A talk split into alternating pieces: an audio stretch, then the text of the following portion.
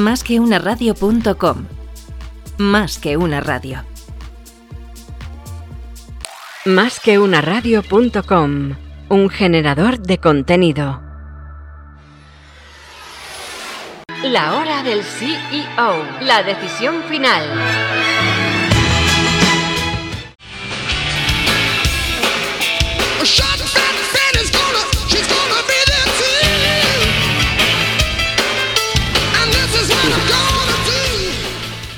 Buenos días amigos y bienvenidos a un programa más eh, de la hora del CEO, la decisión final. Ya sé que me decís todos que vaya nombre de película, pero es que es así. Eh, los CEOs, los presidentes son aquellos que tienen la última decisión en muchos casos y bueno, aunque están rodeados de equipos perfectamente profesionales y que todo se, se hace o se intenta hacer bajo consenso, pues muchas veces no cabe más remedio que tomar decisiones y eso es lo que hacen los consejeros delegados, además obviamente de tener eh, la parcela de la estrategia a medio y largo plazo de una compañía con lo cual fácil no es. Sobre todo cuando estamos hablando de una compañía americana con el track record que tiene McKinsey. Eh, a mí es nombrarlo y ya me tiemblan las piernas. Eh, es verdad, ¿eh? A mí me... ¿Está mal dicho? Me están diciendo... No, no, no. Vale, ahora, ahora vamos a hacer la presentación, si os parece. Tenemos a Alejandro Beltrán.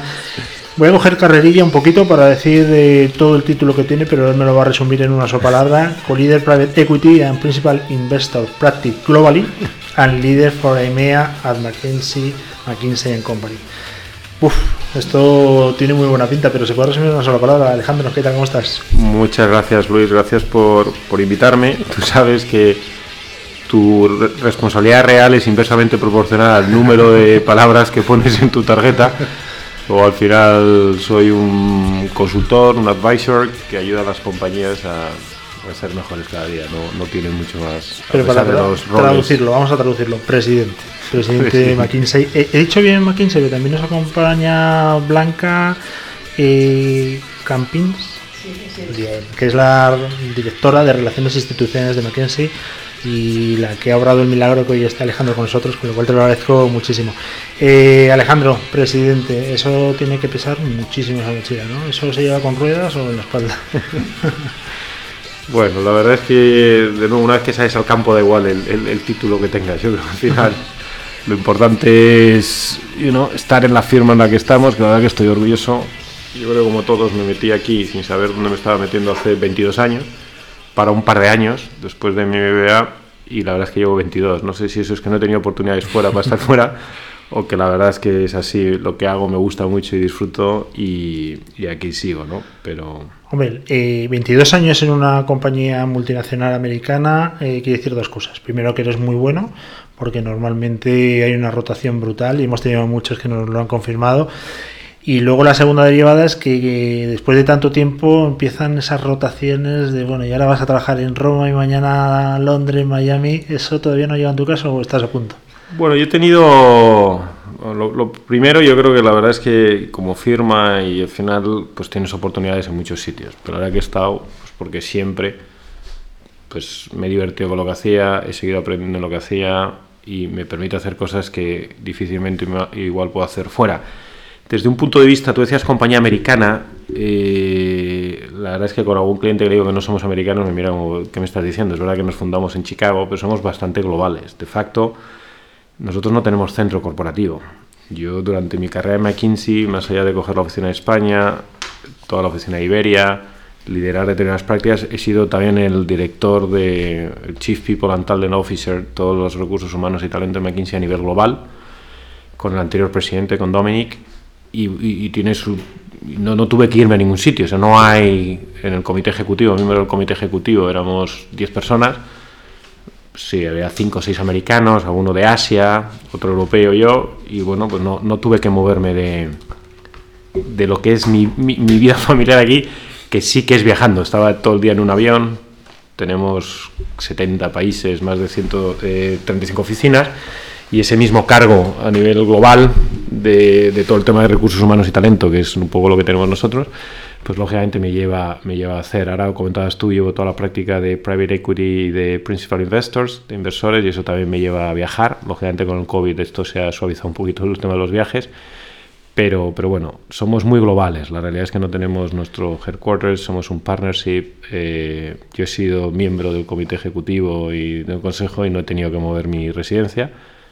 Y al final te desplazas donde tengas que ir y sirves a los clientes por todo el mundo donde estén, pero no, McKinsey. familia. Eh, yo creo que todos sabemos, eh, hemos oído hablar de McKinsey.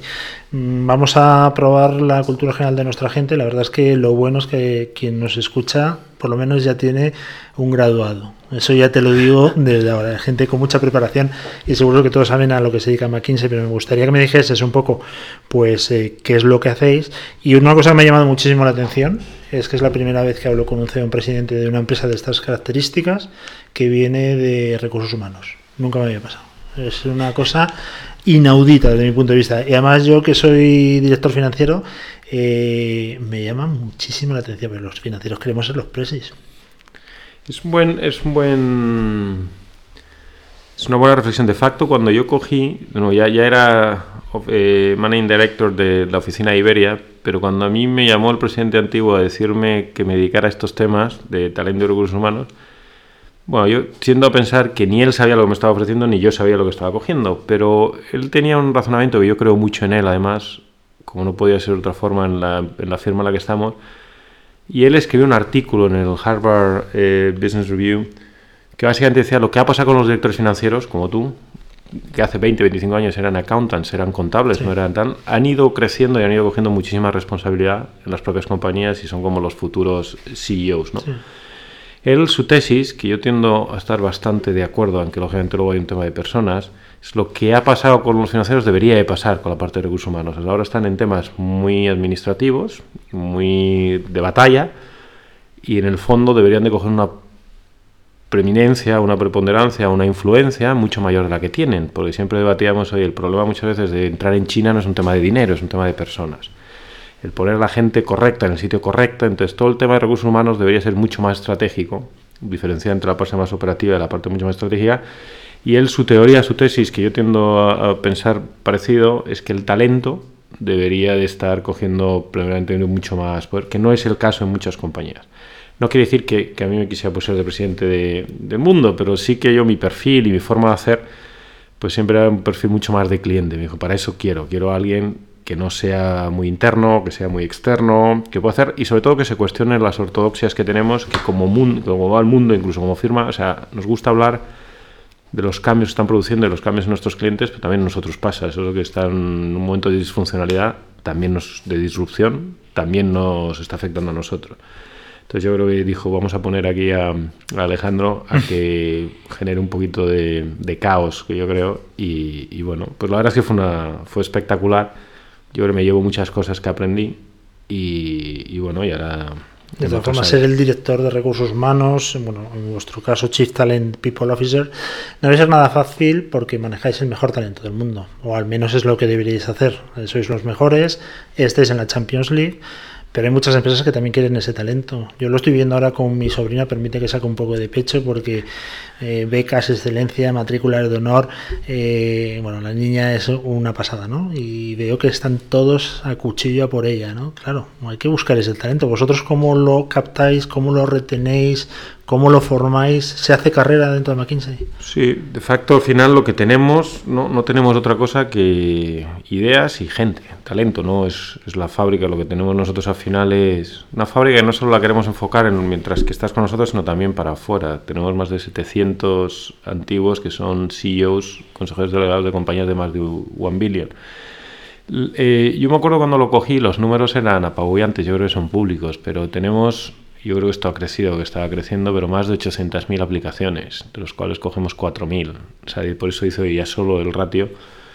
No, debe ser que tenéis gente. Yo, en cambio, no, no estaba satisfecho porque digo, oye, no, no quiero más, pero sí que quiero determinados perfiles que igual no están viniendo. Yo creo que el reto que estamos pasando todos, y yo creo que desde un punto de vista de capacidades, cada vez necesitas, para resolver los mismos problemas, capacidades diferentes y eso requiere ir a caladeros diferentes. Yo me acuerdo al principio, tuve dos charlas con estudiantes de MIT y de Stanford, que la verdad es que me dieron pal pelo, yo pensaba que ahí McKinsey y tal, y me decían, yo tienes dos cosas buenas y una mala.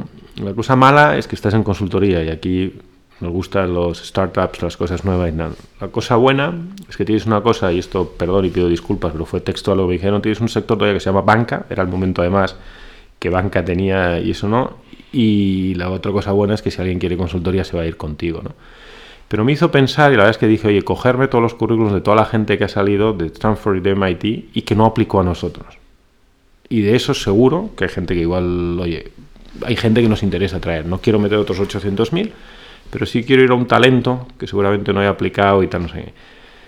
Y, los esfuerzos, los miles, decenas, lleva cientos de miles de euros que nos cuesta capturar una persona es brutal. Pero yo creo que al final es lo diferencial. O sea, obviamente lo tienes que atraer, lo tienes que retener, lo decías tú. Yo creo que atraer es difícil, pero lo haces. Luego el talento, una vez tu sobrina, una vez que esté en un sitio, lo va a tener es muchas oportunidades de hacer cosas. Entonces tienes que retenerlo y tienes que desarrollarlo. Y yo creo que al final esa es la clave que hasta ahora nos ha mantenido donde estamos y espero que nos siga manteniendo. La verdad que eh, efectivamente vivís del servicio de las personas y básicamente esto es como el Real Madrid. Hay que coger los mejores futbolistas ¿no? y pelearse con el Barcelona y verlos desde la cantera. Eh, otra cosa que me llama mucho la atención es que tenéis una app. No es normal que una empresa de consultoría tenga una app. Sí, bueno, yo, creo que la transformación que está viendo y que tanto decimos a nuestros clientes de estamos donde estamos, ¿no? Hay mucho debate también interno aquí y fuera de cuál es nuestra presencia, no presencia. Nosotros somos nuestra naturaleza al final no nos gusta ser muy públicos. Nos sentimos incómodos en el mundo público y tal. Parte de nuestra labor es ser influyentes sin que se sepa. Porque en el fondo lo que queremos es tener impacto, no queremos... Y esta misma parte está el mundo en el que está cambiando, hay que tener cuidado, incluso ahora las élites barra todo lo que es muy cerrado, genera ciertas dudas y cosas. Entonces yo creo que también esto tiene que hacerte, yo, yo, creo que en todas estas ortodoxias que hablábamos, lo que funcionaba hace tres años no quiere decir que funcione mañana. Entonces sí que estamos tratando de abrir un poquito y entender en el mundo en que estamos. Todas estas redes sociales, mis socios todavía se escandalizan, pero vamos a estar. Pero no sé si vamos a estar o no, pero si hay que estar, hay que estar con lo que es, tampoco hay que esconder nada pasa muchas compañías, ¿no? Entonces yo creo que al final, pues oye, el talento está donde está, es lo que es, tienes que estar, yo creo que sin cambiar mucho los valores que tenemos, que eso sí los vamos a mantener, pero también hay que adecuarse al nuevo, al nuevo entorno, ¿no? Yo creo que las cosas, y más ahora con esta pandemia, se han acelerado. Yo creo que la gente tiende a pensar de que hay muchas cosas nuevas. Yo creo que algo nuevo hay, pero mucho ya estaba ahí, lo único que se está acelerando, ¿no? La adopción digital, muchos de los temas, y en vez de pasar en tres años, pasará en un año, ¿no? Entonces, lo único que te requiere es más cambio, más... Y el, debate para aquí es cómo hace este cambio, esa aceleración de, de todos los ajustes sin cambiar lo que es tu esencia. En el fondo decías, oye, ¿qué nos dedicamos? Nos dedicamos a, ayudar a nuestros clientes de manera eh, eh, con impacto, tanto públicos como privados, en mejorar sus, sus propias situaciones. También hacemos muchos temas sociales y tal, pero en el fondo eso es lo que, lo que nos dedicamos. ¿no? Eh, Private Equity, eres eh, co-líder de, esta unidad. Eh, ha venido por aquí gente de empresas de más o menos de vuestro sector, vamos a llamarlo así. No voy a decir nombres, quien quiera que se escuche los 848 programas y que lo busque, pero que con el tema del COVID han venido con los ojos auténticamente inyectados en sangre, porque ven una oportunidad de negocio absolutamente brutal entre reestructuraciones, inversiones, posibilidad de, bueno, pues de hacer muchas cosas, porque dicen que hay mucho dinero, aunque no se sabe muy bien dónde, pero que hay muchísimo dinero. Hombre, todo, todo todo época de crisis es época de oportunidades. El mundo del private equity que hacía relevancia era eh, referencia, la liquidez es brutal, el volumen de liquidez, de liquidez que hay en el mercado. Eh, el tema es encontrar oportunidades buenas para, para, para poner ese, ese, dinero. ¿no? Yo sí creo, más allá del private equity y de la capacidad de inversión, y no sé si es, yo creo que esta crisis que tiene cosas lógicamente malísimas desde el punto de vista sanitario económica, tiene algunas cosas, como por ejemplo la capacidad de innovación, son cosas que creo que van a ser positivas. Yo tiendo a ver el vaso medio lleno que no medio vacío, aunque la gente dirá, este dónde vive, dónde está, pero si no es levantarnos cada día, o sea, de nuevo, creo que el, el, crisis sanitaria, crisis económica que nos va a venir y tal, pero también creo que el, o sea, ahora hay un mundo de oportunidades. La manera en la que no había trabajado, no sé si inyectado en sangre o no, pero no había trabajado tanto en mi vida. Y no había trabajado solamente en temas tan transformacionales y tan profundos como estoy haciéndolo ahora. Puedo contar una anécdota, pero esto no sale, ¿no? Esto no, no, eso, he quito el micro. Pero se me quedó bastante grabado, se lo contaba hoy a, un presidente de un banco que estaba, estaba ya con él y tal, y me hizo pensar, como medio chiste, un cliente, muy buen cliente mío, me decía hace dos días, dice, ha habido una diferencia ahora, hace unos meses yo sabía perfectamente lo que quería, cómo quería, tú no tenías ni idea, Alejandro, pero, pero bueno, trabajamos juntos y encima te pagaba. Estamos en un momento en el que yo no tengo ni idea de lo que va a pasar, pero tú tampoco. Entonces, por lo menos nos ponemos los dos juntos a pensar en qué tenemos que hacer. Y es verdad, y tendemos a veces, ¿no? La gente dice, bueno, los consultores sois vendedores de paranoia, ¿no? Yo creo en este momento estamos en un momento de disrupción y que va a requerir, yo, yo lo noto, yo hablo con muchos líderes eh, empresariales y la verdad es que ves, yo tengo por una línea, una parte de la hoja eh, eh, que saldrán, independientemente del sector y otra parte de la derecha, que aquellos que están con una mentalidad muy de reset, de cambio, de transformación, de saldrán, hoy el mundo va a seguir, el mundo volverá, más tarde o temprano, y aquella gente que está más parada, más con miedo, pues yo creo que tendrá dificultades. Yo sois grandísimos generadores de informes eh, que además eh, son tendencia, opinión y que todo el mundo sigue a pie juntillas. Eh, ¿Cómo lo hacéis? ¿Por qué lo hacéis? es una actividad importante, ¿no? Porque os da a conocer. Sí. Dentro, perdóname, el paréntesis, dentro de lo gran conocidos que sois. No, no, no. Yo creo que al final lo que hablábamos, personas, ideas, conocimiento es lo que tenemos. Al final nuestro, nuestro intangible es, es lo que somos. Eh, invertimos en nuestro público más de 600 millones de euros al año en desarrollo de conocimiento. Eh, es verdad que es un conocimiento, salvo el McKinsey Global Institute, el, think tank que ha sido muy activo, la gente la verdad es que ha, sentado bastante directrices en muchos gobiernos, en muchos países sobre el COVID, implicaciones. Es mucho, al final, generación de conocimiento basado en lo que estamos haciendo con nuestros, con nuestros clientes. O sea, no, no, no buscamos, muchas instituciones nos llaman, que todavía no sé si podemos o no podemos, entiendo que no, oye, venir con nosotros, monetizar ese. Monetizarlo quiere decir, oye, tenéis conocimiento, venir, dar clases, dar lo que sea, darnos conocimiento. No monetizamos, o sea, dentro de lo que es una parte de nuestra propuesta de valor a los clientes, es lógicamente traer ese conocimiento, pero no hay una monetización como unidad de negocio independiente de. Pero al final es lo que tenemos, nuestra exposición a todos los clientes, países, problemas, pues te permite desarrollar un conocimiento ¿no? que además está disponible, es verdad que es una firma global. Yo creo que otras firmas somos partners globales, no somos locales, nos evalúan comités globales, eh, es, es, es, generalmente global. Yo con esto de la pandemia me acuerdo cuando empezó, aquí paré seis socios y dije, voy a hablar un día entero, pararos y mirar qué se ha hecho, qué se está haciendo como firma en otras partes del mundo. No reinventemos la rueda, que luego pasa lo que pasa.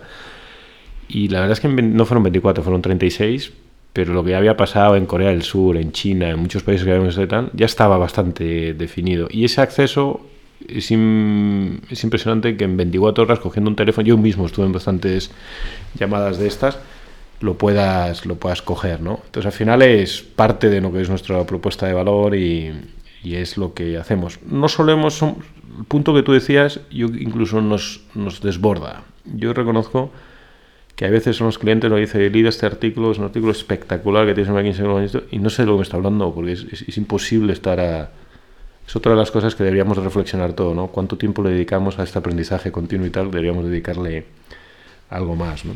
Otra cosa que me llama mucho la atención de tu currículum y que a mí personalmente me encanta es que empezaste como eh, financial controller que es que es que me apasiona porque estoy un poco aburrido de ver que todo el mundo ha empezado en el mundo de la autoría en las Big Four. Mm, estoy siempre me peleo ¿eh? contra los directores financieros que vienen. Digo, ¿por qué? ¿Por qué? Si luego yo cuando tengo un auditor no tienen ni idea de nada. Eso se lo digo a ellos a la cara. ¿eh? No, no creas que te lo estoy diciendo a ti.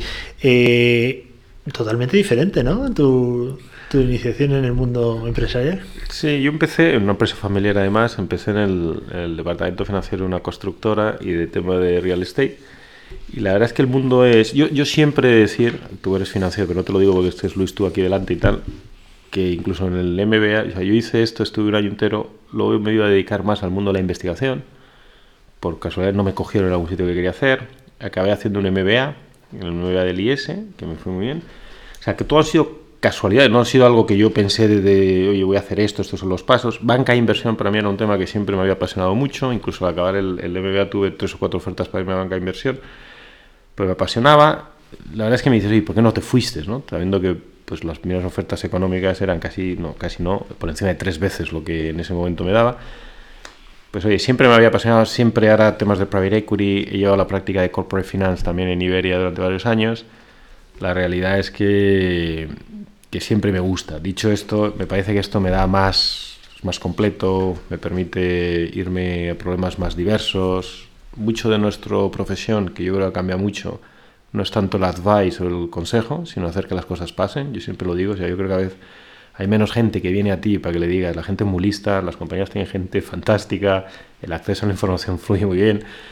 Yo creo que parte del rol como, ¿no? como advisors de las compañías es que las cosas pasen y que pasen de una manera más rápida. Yo muchas veces le digo a los clientes, oye, no, no venimos, o sea, si me pides un plan digital a tres años de esta industria, igual no sé si lo haría pues no sé qué te voy a poner. Te voy a poner mucho, porque voy a hacer gente haciendo papel, pero yo no sé si en este mundo alguien tiene visibilidad de lo que va a ser dentro de tres años. Entonces yo creo que la definición y la ejecución vienen muy unidas. Y mucho de lo que hacemos, o sea, yo creo que lo que hace McKinsey como estrategia es menos del 30%. La gente piensa que sigue siendo el 90%, ¿no? Va, muy unido a eso. Si yo tuviese tu currículum, mi madre estaría llorando todo el día del orgullo, qué hijo tengo, qué maravilla. Estaría llorando con todas las amigas, no lo hace, obviamente. Intenta ocultarme, diciendo, bueno, mis otras dos hermanas son las listas. Eh, tú personalmente, ¿de qué te sientes más orgulloso? Porque además vengo una cosa que me gusta mucho, que eres miembro de, bueno, pues del consejo de varias organizaciones eh, ONGs, las podemos llamar, ¿no? Eh, ¿De qué es lo que te sientes más orgulloso de todo lo que has hecho? Está bien, mi madre yo creo que si le preguntas qué hago, espero que no te diga nada malo y tal, no sé qué, pero yo creo que no puede articularlo porque mi padre falleció hace 10 años, me acuerdo, pero estuvimos, siempre me hablaba del banco. Yo, papá, esto no es un banco. Como hablando del banco, él venía de la economía real y nunca entendía. Decía, oye, estos señores viste y tal, cobran, no, entiendo cómo alguien puede pagar y tal, pero siempre me hablaba del banco. Yo creo que, no, no, sé, un día le voy a decir, me ven a un sitio y tal, esto, esto de radio no se lo diré, pero pues debe ser importante lo que hace y tal, pero no, no, no, yo creo que no puede articular muy bien, cosa que me deja preocupado. Mis hijos yo los estoy intentando también educar, que puedan decir cuando su padre va al colegio, cuando están al colegio y le pregunten que no diga que es piloto o algo, sino que diga algo medianamente, con poco éxito, pero, pero yo creo que me siento orgulloso. Yo, yo, yo creo que... Mm, es una buena pregunta, la verdad. te contestaría y no sé si es, un input o un output, pero me siento orgulloso, yo creo, de la gente que he podido y hemos podido como firma ayudar. Y no es un tema transaccional. Yo creo que ha habido gente e instituciones que has podido ayudar en determinados temas muy sensibles, muy gordos, y que realmente has tenido impacto. Y cuando miro para atrás y miro, y, y eso yo creo que es la ventaja también de estar en una firma como la nuestra, que está haciendo cosas muy gordas entonces me siento orgulloso. Dicho eso, es una mezcla de orgullo de también los clientes que tengo, y lo digo por ellos. Yo creo que es un placer. Alguno me dice, oye, vamos a empezar a cambiar y en vez de tú cobrarme a mí, te voy a empezar a cobrar a ti. Y, y facto, a veces no se lo digas, pero estaría dispuesto yo creo que a darle. Porque me siento orgulloso de los clientes que tienes. Los, la verdad es que esta mañana estando reuniones empresariales y tal, y la verdad es que yo no sé quién ha aprendido más. Yo creo que yo, pero como no voy a decir los nombres, no lo van a saber. pero me siento orgulloso también de los clientes, de la gente con la, que, con la que trato, con la que estoy, con la que realmente eh, estoy intentando ayudar y de la gente que he tenido aquí. Yo creo la verdad es que cuando miro, muchos están fuera, como tú decías, es una firma que hay mucha rotación, mucha gente son las oportunidades que tiene, pero el equipo que he tenido interacción y al que le debo mucho, sobre todo los primeros años de la gente con la que hoy estoy aquí, no por mí mismo, sino por la gente que ha estado alrededor mío y que, que me ha ayudado, me siento bastante orgulloso de la gente con la que he trabajado también. Entonces te diría el impacto de las cosas que hemos hecho, los clientes que he tenido y tengo, que la verdad es que es una delicia, y de la gente con la que he trabajado y trabajo. Eh, te voy a pedir por favor que os pongáis los auriculares, porque tuvimos ayer a la consejera delegada de Mastercard en España y la verdad que es una gozada que me hagan mi trabajo, porque quería preguntarte una cosa. Así que vamos a escucharla y te voy a decir quién, vendrá mañana, porque no quiero dejarlo. Mira, McKinsey, McKinsey. Muy interesante. Eh, ¿Quieres que le preguntemos algo de tu parte? Eh, pues sí, yo creo que hay, que preguntarle justamente por las, los diferentes esquemas de pago, Visa, Mastercard, Amex, eh, UnionPay. ¿Cómo lo ve el, cómo ve el futuro el de los pagos pues y de las marcas? Mm, muchísimas gracias porque me acabas de ahorrar una pregunta. Ahí la tienes. Claro, cada uno tira, a, si queréis quitaros los auriculares, que son mareo, eh, pero cada uno la sardina la tira a su asco, está claro. Bueno, la verdad es que ahí podemos estar horas y horas y horas en esto. Yo tampoco soy un experto en, este tema.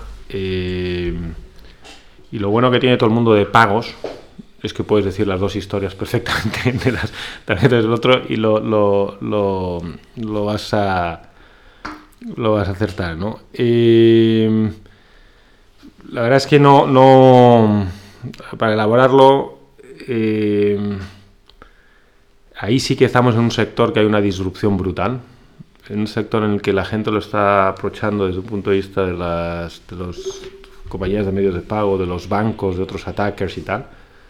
Lo que te diría es que claramente lo más importante, por mucho que la gente haya en denial, y ahí hay muchos games y hay un día, pero si que me invitas más tiempo y tal, y te aquí y tal. Yo creo que al final el concepto de pago es lo relevante y que todo el mundo quiere estar. Al final es la interacción, la información, el acceso, y eso es lo que yo creo que no, no quieres dejar de tener. Es lo que todo el mundo va a querer dejar de tener. ¿no? Cuando ves la relevancia de todo el tema de los medios de pago para las instituciones bancarias, va más allá de la transacción y tal, va todo lo que implica. ¿no? Y luego aquí viene todo el concepto de criptomonedas, muchas de las cosas que están, que están pasando. Yo el otro día estaba en un, en un consejo hablando del futuro de, del, del, efectivo, ¿no? Que efectivamente cuando ves, oye, no desaparecerá entero, hay grandes question marks, son sectores también muy regulados, donde la regulación tiene algo que decir. Yo sí creo que el efectivo, y en España lo vemos con los números, cuando ves el uso, eh, ha reducido y se quedará. Alemania sigue utilizando todavía más efectivo de lo que utilizaba antes. Latinoamérica, eh, yo creo que está reduciendo. Pues hay tendencias que van a ir, van a ir allí, ¿no? Y en ese concepto de medios de pagos, pues la verdad es que la batalla está, está abierta, es relevante y tienes 5 o 6 stakeholders que quieren, quieren estar en ella, ¿no? Pero lo que te decía antes, ¿qué es lo que va a pasar? He aprendido hace, hace unos años que es complicado. Nos y con verdades... No, ir con verdades absolutas en un mundo de tanta incertidumbre creo que es, que es complicado. Te voy a pedir de nuevo que te pongan los auriculares porque, oye, tu visita ha generado mucha atención y en este caso es Cristina Rey, que es la consejera delegada de la CEO de Carat, la empresa de publicidad, que también ha querido preguntarte algo. Además, eh, se ha extendido un poco. Eh, me gustaría que le hicieses una pregunta a Alejandro Beltrán, a ver si, si nos la puede responder. Pues eh, Alejandro, dos cosas, una pregunta y una propuesta. La propuesta es que me encantaría poder tener una reunión contigo y que debatamos sobre el futuro de la comunicación en el que las consultoras cada vez más están entrando de una forma muy, muy evidente. Eh, y la pregunta es, ¿dónde ves que las agencias de comunicación y las consultoras eh, tenemos más áreas comunes, por un lado, y por otro lado, dónde nos complementamos mejor. Yo creo que, en mi opinión, somos compañías absolutamente eh, o mundos muy complementarios. Claramente está habiendo muchísimas fusiones eh, y adquisiciones eh, de parte de las grandes consultoras, de agencias y grupos de comunicación. Y yo creo que eso es porque claramente ven un negocio complementario ¿no? al suyo. Y me gustaría saber en qué cree que, que nos complementamos. Bueno, como, como puedes ver, eh, Alejandro, esta sección se llama Preguntas Inteligentes porque es gente, obviamente, con otro nivel. Tenías que haberlo avisado antes. Eh, y, a ver, primero, gracias, Cristina, por tu pregunta. El reunirnos encantado. Así que cuando quieras nos ponemos en contacto y nos vemos. Y hablabas de agencias de comunicación y consultoría. La realidad es que vuestra industria la conocéis mejor, pero es verdad que la propia comunicación puede ser desde la parte de los medios hasta una comunicación interna de las, de las compañías. En el, en el concepto, yo sí creo, y en el concepto que hablaba antes de que estamos pasando de una industria en el que va más allá del puro consejo a hacer que las cosas pasen, no podría ser otra forma, el concepto de comunicación es clave. Y de facto, cuando miras los números del porcentaje de, de transformaciones que fracasan, que es cercano al 70%. Más allá de no tener alineamiento, temas culturales, hay muchos temas de comunicación. Eh, en el mundo digital, la comunicación todavía es más, más relevante de lo que estamos hablando. ¿no? Entonces, nosotros, nosotros sí, primero, además creo que tampoco cualquier firma nos estamos metiendo no solo en nuestras industrias, pero también en industrias muy variadas, en el que pensar que tú puedes hacer todo es bastante short-sighted. Yo creo que vamos a estar en un mundo, y estamos en un mundo de esto los ecosistemas y que se rompe la verticalidad. Yo creo que empiezas a mirar lo que está pasando en el mundo y antes eran industrias muy verticales. Un banco era un banco, una empresa de telecomunicaciones, telecomunicaciones. Empiezas a ver ahora, yo lo llamo ecosistemas, son conceptos mucho más horizontales, que en parte vienen provocados por la tecnología, porque al final el cliente manda y el cliente tiene un botón y desea lo que quiere en el momento que quiere. Entonces, que las empresas, digamos al final, yo vendo esto y tú compras esto porque, porque lo digo, esto se va a romper. Y yo creo en este concepto de ecosistemas, en nuestra propia profesión y en la tuya, pues creo que cada vez vamos a tener que estar un concepto mucho más horizontal en esa ejecución de las cosas, donde la comunicación es, es clave. Comunicación externa, pero también comunicación interna. Yo, yo creo que muchas veces le damos muy poquita relevancia a este concepto. Hablabas del tema de los recursos humanos, otro tema de la comunicación y como todo, no es puro, tienes que tener un mensaje que comunicar, tienes que tener un call for action, tienes que entender, pero el concepto si no llega no... Y luego la manera en la que llega. Yo reconozco que estamos haciendo muchos esfuerzos desde un punto de vista de diseño, que ya no sé si es comunicación, comprando compañías de diseño y alguna, pero al final nuestra propia comunicación, como nos comunicamos, yo, el PowerPoint no, a pesar de lo que te voy a decir, no, no me gusta mucho. Yo a veces es mejor un memo, a veces es mucho mejor otros formatos y tal, que no el propio PowerPoint que nos escondemos en una presentación cuando en el fondo. Entonces, todo el concepto este de cómo comunicar y, la manera de comunicarlo es clave y estoy seguro que al final acabarán cooperando, que no quiere decir que, sea la, colaborando de compañías de diferentes, de diferentes verticales para hacer esto, esos temas que estamos haciendo y la comunicación para mí es una de las que tenéis mucho que decir. ¿no? Si te sirve de consolo, eh, Alejandro, te diré que yo odio el Excel. Eh, cosa que también es un poco es financiero, ¿no? Lleve un Excel y se me ponen ya los, pelos como escarpias. Mira, eh, la última pregunta te voy a hacer. Yo me he apuntado aquí, te voy a preguntar eh, si no fueses lo que eres, si no hubieses estudiado lo que has estudiado, qué es lo que serías. Y yo mientras hemos hecho la entrevista, pues he intentado psicoanalizarte. Obviamente soy pésimo y me he apuntado aquí cuatro cosas que creo que me podrías contestar. Entonces, imagínate, Obviamente si fallo no lo voy a decir, pero lo que quiero es que me digas, eh, vale, eh, si vuelvo a nacer tendría otra vida, pero no vale repetir. ¿Qué es lo que te hubiese gustado ser? Te decía antes, no te he contado todos los fracasos que tuve que me dejaron estar aquí, porque han sido varios fracasos que me llegaron, no a estudiar donde quería, no hacer lo que quería y acabé donde acabé. O sea, que no pienses que esto fue nacer, pero, pero bueno.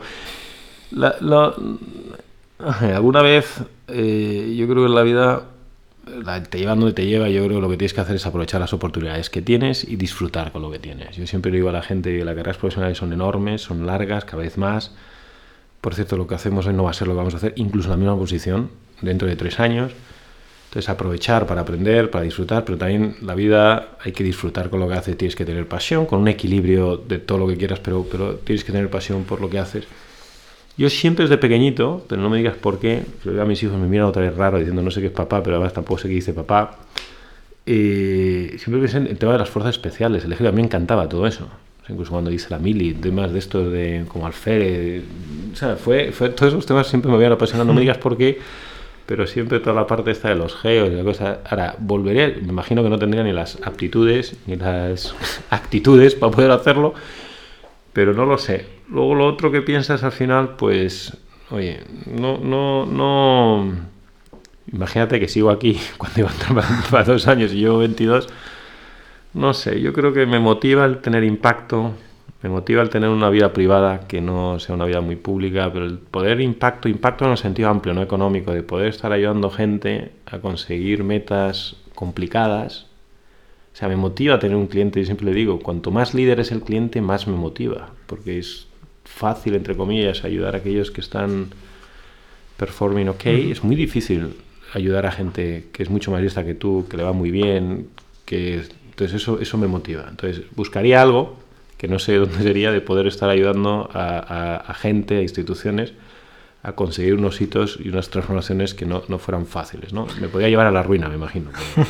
Oye, pues eh, he fallado, pero vamos, mm, que Dios me lleve por el Fútbol no te he dicho, que sé que tú eres de Madrid, te acabaría en el Atlético de Madrid. que Dios me lleve por la financiera porque de psicoanalista cero. Te voy a decir lo que había apuntado yo. ¿eh? Filosofía, antropología, historia y arte. Pensaba que ibas a por ahí, pero por fuerzas especiales, pues fíjate, me has destrozado. Yo te diré que yo eh, estuve optando a, la, bueno, pues a ser piloto en San Javier y obviamente, vamos, no me echaron a patadas por, por, cortesía, pero prácticamente. Así que hay que dar la espinita clavada. Eh, Alejandro, que ha sido Alejandro Beltrán, presidente de McKinsey, ha sido un auténtico placer. Te agradecemos mucho tu tiempo. No podemos abusar más ya del tiempo porque sé que esto, eh, tu minuto no es barato, con lo cual no seré yo quien abuse de tu tiempo. Y por supuesto también muchas gracias a Blanca, que nos has acompañado y has conseguido esta estupenda entrevista, no por mis preguntas, sino por todo lo que nos has aportado tú. Como decías antes, esto realmente habría que pagarlo. Esto hay que pagarlo porque es una masterclass y espero que la gente la disfruta tanto como nosotros. Muchísimas gracias, Alejandro. Gracias a ti, Luis. Y la gente que nos escucha, pues recordad que estamos eh, de nuevo con vosotros. Voy a hablar de memoria, como siempre, y mi memoria es muy flaca, pero creo que el próximo lo tenemos a la consejera delegada de MyInvestor, de Antbank, que viene a contarnos, bueno, pues toda la disrupción en el mundo de la tecnología financiera. La verdad que Gabriela Orille en ese ámbito es una auténtica máquina y estará con todos nosotros. Espero que lo disfrutéis. Nada, a partir de dentro de dos, tres minutos subimos los podcasts. Estamos, eh, como siempre, en todos los canales y plataformas de podcast, habidas y por haber. Ya digo Alejandro que quien no nos escucha es porque no le gustamos, porque más facilidad no le puedo poner. Pero, pero sé que estos en verticales de eh, la hora del CEO están gustando mucho y la verdad que os lo agradezco un montón. ¿Te han puesto en compromiso las dos consejeras delegadas? Las preguntas que te han hecho? Eh, ¿Quieres que haga yo una pregunta? Eh? no, mira, no te voy a poner ese compromiso. No, no, no, yo creo que es fantástico. Yo creo que eh, ante una buena pregunta es otra buena. Tenía que haber contestado yo con otra pregunta. bueno, a mí me ha venido ya un par de veces Daniel en la calle del economista. Y siempre le digo lo mismo, oye Daniel, alguna pregunta que no quieras y tal, y tú pregunta lo que quieras, que yo responderé lo que me dé la gana. Entonces creo que es la mejor filosofía. Bueno, que me enrollo, como siempre, que muchísimas gracias por todo, que ha sido un auténtico placer y que mañana nos volvemos a ver a las 11 de la mañana. Un fuerte abrazo, le habló Luis Vega. La hora del CEO, la decisión final.